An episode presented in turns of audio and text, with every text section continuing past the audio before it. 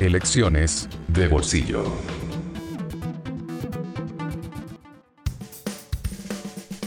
El gran día llegó.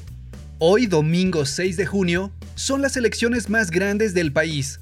93 millones de ciudadanas y ciudadanos están llamados a las urnas para elegir más de 20.000 cargos de elección popular federales y locales. En estas elecciones podrás emitir tu voto con la seguridad de que será contado por tus vecinas y vecinos. Pero eso no es todo, también con la confianza y responsabilidad de emitirlo en condiciones sanitarias seguras.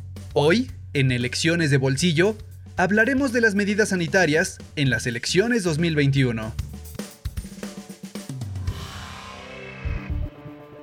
En esta jornada electoral, con el objetivo de proteger la salud del personal electoral y de la ciudadanía en general, en el marco de la emergencia sanitaria por la pandemia de COVID-19, el instituto ha puesto en marcha protocolos y medidas sanitarias.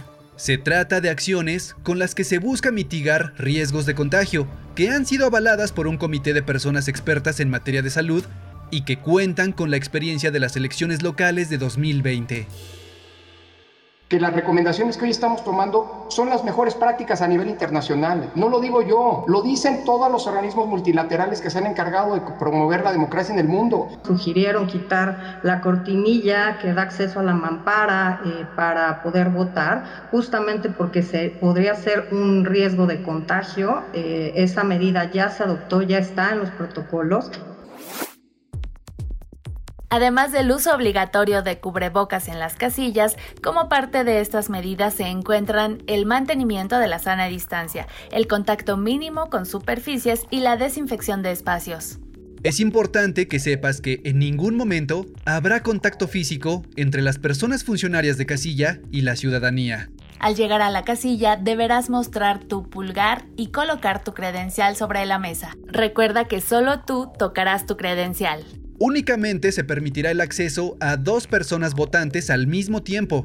Si lo deseas, puedes llevar tu propio marcador o pluma para votar. Sin embargo, las casillas cuentan con marcadores, gel antibacterial y toallitas desinfectantes. Y recuerda, el líquido indeleble es biocida, por lo que no transmite virus o bacterias.